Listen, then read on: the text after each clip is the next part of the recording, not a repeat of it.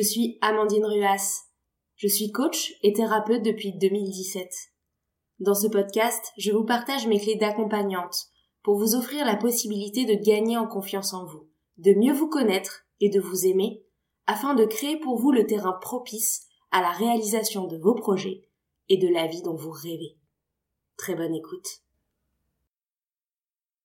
Bonjour à toutes et à tous. Dans le podcast du jour, j'avais envie de vous parler du sujet des émotions et de vous partager des clés pour mieux entendre, comprendre, accueillir et gérer les élans émotionnels qui nous traversent, bien souvent en nous surprenant un peu.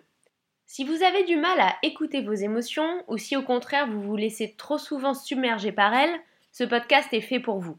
Je vous y donne des explications et des exercices concrets pour faire de vos émotions vos amis. Le sujet des émotions est un sujet qui me tient à cœur, car j'ai longtemps vécu coupé de mes émotions. Et j'ai découvert un peu trop tard à mon goût l'importance d'être connecté à ses émotions pour mieux s'écouter et être capable de réagir aux événements qui surviennent dans notre vie d'une façon à la fois responsable et respectueuse des autres, mais aussi respectueuse de qui l'on est. Oui, j'ai longtemps vécu coupé de mes émotions car je suis quelqu'un quand même d'assez cérébral, analytique et cartésienne. Alors, à l'époque où je n'étais pas habituée à écouter ce qui se passait en moi, j'avais tendance à enfouir mes émotions et à traverser mes journées un peu en mode robot. Un robot hyper efficace professionnellement, à l'écoute des émotions des autres dans mon métier de responsable RH, ou à l'écoute de mes amis, mais pas du tout à l'écoute de moi-même ou des émotions qui me traversaient. Peut-être que certains d'entre vous se reconnaissent un petit peu dans cette définition. Vivre coupé de ses émotions, c'est quelque chose qui n'est pas rare, notamment chez les personnes qui sont perfectionnistes. En fait, le perfectionniste ne s'autorise pas à avoir des émotions négatives car il a l'impression qu'il devrait toujours être heureux puisqu'il devrait toujours être parfait. Alors forcément, il a l'impression que seules les émotions positives permanentes sont des signes de réussite alors qu'une émotion négative serait un signe d'échec. Forcément, pour ne pas ressentir ces émotions négatives, le perfectionniste va avoir tendance à se couper de ses émotions tout court. Et puis, même les personnes qui ne sont pas perfectionnistes ont parfois du mal à entendre leurs émotions. Il faut dire que notre société, et notamment avec tout ce qu'on voit sur les réseaux sociaux, nous fait souvent croire qu'une belle vie, c'est forcément une vie où toute émotion est positive. Du coup, non seulement on rejette les émotions négatives, mais bien souvent, on se sent mal très mal de ressentir une émotion négative. Ce qui finalement vient rajouter une forme de honte ou de culpabilité à notre peine, notre tristesse ou notre colère. On en vient à se sentir nul de ressentir des émotions. Parfois même, on est si mal à l'aise avec nos émotions qu'on a l'impression qu'elles vont durer toute notre vie et qu'il faut s'en débarrasser le plus rapidement possible. Nous ne sommes pas habitués à nous côtoyer nous-mêmes. Sauf qu'en fait, les émotions négatives, comme les émotions positives, font partie de nous. Si on rejette les émotions négatives, on risque de se fermer complètement à tout type d'émotions. C'est d'ailleurs le psychologue Abraham Maslow, que vous connaissez sûrement pour sa célèbre pyramide des besoins, qui a dit En niant l'enfer en soi, on se coupe aussi du paradis qui s'y trouve. Qu'est-ce que ça veut dire? Tout simplement qu'en rejetant le négatif, on se ferme aussi au positif. Vous voulez un exemple? Si vous niez votre peur, forcément vous étouffez votre courage de la dépasser. Si vous niez votre colère envers un individu, vous niez aussi l'amour qui naît dans le pardon de la personne qui vous a peut-être offensé. Toutes nos émotions passent par le même tuyau, comme dirait le psychologue Tal ben Donc si vous bloquez le tuyau des émotions pour les émotions négatives, vous allez aussi bloquer le tuyau des émotions positives. Sachez en plus que si vous proscrivez vos émotions, elles finiront toujours par avoir le dernier mot, par gagner, et elles ressurgiront. Elles ressurgiront d'ailleurs souvent sous forme de souffrance ou décuplées. Vous savez, cette expression, c'est la goutte d'eau qui fait déborder le vase. Tout ce qu'elle veut dire, c'est simplement que c'est l'explosion de vos émotions refoulées qui s'exprime. Parfois, les émotions refoulées ressurgissent aussi de façon somatisée. Et là, c'est le corps qui parle pour vous, puisque votre cerveau ne veut pas entendre le message de vos émotions. Par exemple, vous aurez des maux de tête, des douleurs musculaires, qui vous font signe que quelque chose ne va pas. Enfin, les émotions refoulées peuvent aussi ressurgir en addiction. Alcool, shopping à outrance, manger sans faim, réseaux sociaux de façon addictive, jeux, paris. Ces activités ne sont pas problématiques en soi, mais en excès, ou quand elles génèrent des conséquences négatives dans votre vie, évidemment, elles deviennent problématiques. Et très souvent, ces activités sont un moyen d'enfouir ces émotions. D'ailleurs, la coach Brooke Castillo en parle et parle de tampons à émotions, ou emotional buffers en anglais. Ce sont tous ces comportements qu'on adopte pour se protéger de ces émotions négatives, pour faire une barrière entre elles et nous. Il y a donc ces personnes qui se coupent de leurs émotions.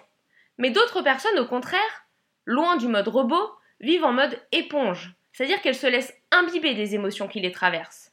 Finalement, c'est tout aussi douloureux car elles ont l'impression que leurs émotions les privent d'agir rationnellement et qu'elles ressentent tout plus fort, et donc elles en souffrent.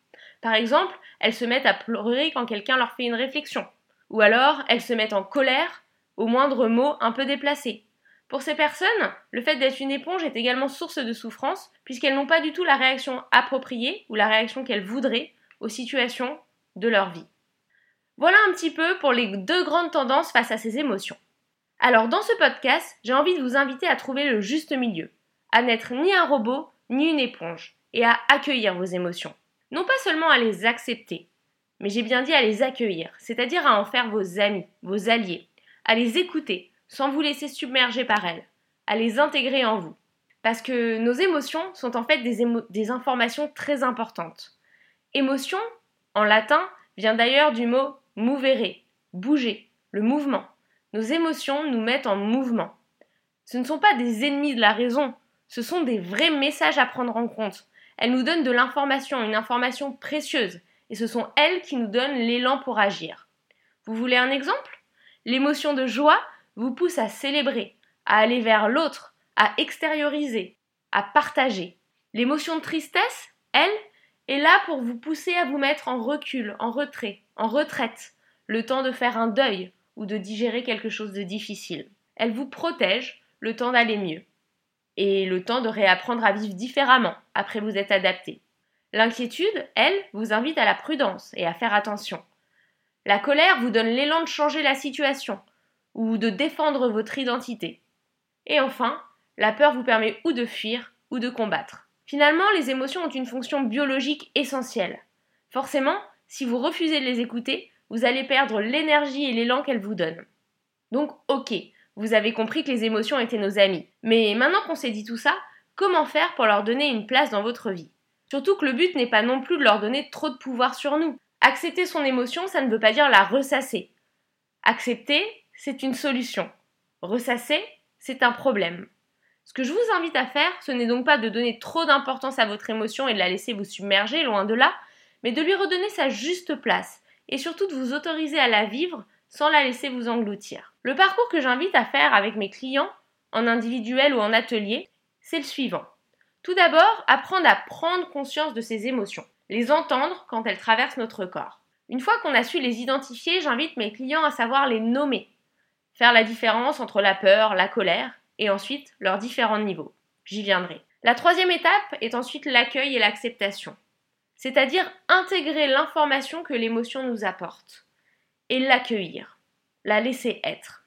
La quatrième étape, c'est de gérer notre réaction à cette émotion et de transformer positivement cette réaction pour agir de la façon qui vous convient.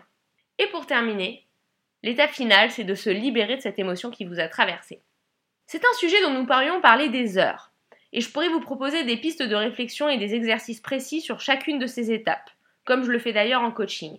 Mais ici, le but c'est plutôt de vous proposer trois petits exercices simples et faciles d'application pour commencer en douceur qui vont vous permettre de travailler sur certaines de ces étapes. Vous êtes prêts? Alors, tout d'abord, ce que je vous invite à faire, c'est de prendre le temps durant une semaine, chaque soir, de vous demander quelles sont les émotions qui vous ont traversé durant la journée. Une fois que vous les avez identifiées, ou en tout cas que vous avez identifié les situations à forte charge émotionnelle, je vous invite à chercher à nommer ces émotions. Était-ce de la colère, de la tristesse, de l'agacement, de la joie, de la contrariété? Cela peut paraître simple et basique, mais en fait il n'est pas rare d'appeler colère de la peur et tristesse de la colère. Je vous donne un exemple. Votre boss vous fait une critique et ensuite vous ne vous sentez pas bien. Vous pouvez très bien être en colère car cette critique vous semble injustifiée et vous vous sentez attaqué, ou vous pouvez très bien être triste car vous aviez pourtant fait de votre mieux et vous vous sentez pas à la hauteur, ou encore vous pouvez avoir peur parce que vous craignez qu'il puisse y avoir des conséquences négatives et des répercussions dans votre vie professionnelle. Vous voyez, pour une même situation, certaines personnes réagissent avec de la peur, de la colère, de la tristesse. C'est donc important de comprendre quelle est votre réaction à vous et quelle est l'émotion qui vous a traversé, car le message de votre corps n'est donc pas le même. Ce que vous pouvez faire pour cet exercice, c'est de tenir un petit carnet de vos émotions. Vous notez la situation à forte charge émotionnelle, puis vous notez l'émotion que vous avez ressentie, et enfin vous pouvez mettre une échelle de valeur. Quelle était l'intensité de cette émotion Plus vous serez capable de donner une intensité à votre émotion, plus vous apprendrez à comprendre quelles sont vos réactions possibles face aux émotions qui vous traversent de façon régulière. Et une fois que vous avez identifié cette émotion, je vous invite même, si vous êtes prêt, à dire à voix haute Je ressens de la colère, ou de la tristesse, ou de la joie, et j'ai le droit d'être en colère. Je prends acte de cette émotion qui me traverse, mais je ne suis pas moi-même cette colère, et je peux y réagir de la façon que je choisis. C'est là que vous allez voir le prémisse, la base, pour ensuite apprendre à réagir à vos émotions d'une façon qui vous convient. Maintenant, le deuxième exercice que je vous propose vous permettra d'apprendre progressivement à gérer votre réaction à vos émotions. S'autoriser à vivre ses émotions n'implique pas que celles-ci doivent avoir le dernier mot sur votre vie. On peut s'autoriser à ressentir, puis ensuite prendre la décision rationnelle de la réponse à apporter à son émotion. On a le choix entre suivre son émotion ou la dépasser. Reprenons notre exemple de votre boss qui vous a fait une critique. Ce n'est pas parce qu'il a été un petit peu dur envers vous que vous devez automatiquement lever la voix ou vous mettre à pleurer. Ce que vous pouvez faire au contraire, c'est prendre conscience de votre émotion face à cette critique, ce qui vous permettra de ne pas agir sous le coup de l'émotion. Je vous propose, la prochaine fois que vous êtes traversé par une émotion forte, de prendre le temps de vous demander quelle était votre réaction à cette émotion. Et selon vous, cette réaction était-elle rationnelle ou dirigée par votre émotion? Si vous êtes mis à pleurer face à votre boss, est-ce que c'était la raison qui vous poussait à pleurer, peut-être pour appeler sa pitié, sa compassion, ou était simplement votre émotion qui a pris part de vous? Et une fois que vous avez fait ça, demandez-vous ensuite quelle autre réaction alternative plus souhaitable vous auriez pu adopter. Par exemple, si vous avez crié contre votre boss, vous auriez pu avoir d'autres réactions. Vous auriez pu par exemple vous défendre calmement, ou bien tout simplement ignorer sa, remarque. Et une fois que vous avez réalisé quelle réaction plus souhaitable vous auriez pu adopter, je vous invite à vous demander quelle pensée vous auriez pu avoir qui vous aurait permis de tendre à cette réaction plus positive. Je vous donne un exemple. Plutôt que de penser mon boss est un salaud, il ne se rend même pas compte de tout le travail que je fais, vous auriez pu penser ok, il m'a fait une critique, mais je pense qu'il ne s'est pas rendu compte de tout le travail que je fais. Ou bien cette critique ne remet pas en question la qualité de mon travail ou qui je suis. Vous auriez pu encore penser Peut-être que mon boss a passé une mauvaise journée lui aussi. Ou que sais-je, je suis sûre que vous avez plein d'idées. Ce que je veux vous dire, c'est qu'une autre pensée plus positive, qui n'est pas pour autant un mensonge envers vous-même, mais qui est simplement quelque chose de plus constructif, vous permettra de réagir de façon moins émotive. Pour terminer, comme dernier et troisième petit exercice sur vos émotions, je vous propose de vous libérer de votre émotion en la partageant avec une personne de confiance, d'une écoute bienveillante et attentive, votre femme ou votre mari, un ami cher, une personne qui ne vous jugera pas. Et si vous n'êtes pas tout à fait sûr de la personne à qui confier cette émotion, je vous propose tout simplement d'écrire dans un carnet ou un journal ce qui s'est passé en vous, ce qui vous a traversé, votre réaction et la pensée alternative que vous auriez pu avoir pour avoir une réaction plus constructive. Une fois que vous avez écrit ou partagé, vous pouvez tout simplement célébrer la libération de votre émotion, soit par un rituel, vous pouvez par exemple écrire l'émotion sur un bout de papier et le jeter à la poubelle ou le brûler, soit par une action qui vous fait du bien, du sport, un dîner entre amis, sans tomber encore une fois bien sûr dans le tampon à émotion. Voilà, vous avez un peu de pain sur la planche, mais pas de panique. Apprendre à accueillir ses émotions, c'est un long chemin. Il faut de l'entraînement, de la persévérance, des pas en avant et des pas en arrière. Mais vous pouvez commencer dès aujourd'hui à être plus à l'écoute de vous-même. Ce ne sont que quelques petits exercices d'application, mais vous verrez, ils portent déjà en eux des premiers pas vers un meilleur accueil de vos émotions, une plus grande connaissance de vous-même et donc vers une façon de vivre votre vie plus en accord avec vos intentions. Prêt à expérimenter dès aujourd'hui? Alors, à l'attaque et je vous dis à bientôt pour le prochain podcast. Et pour tous ceux qui veulent aller plus loin, vous pouvez me contacter pour des séances de coaching individuelles ou pour participer à mes ateliers collectifs.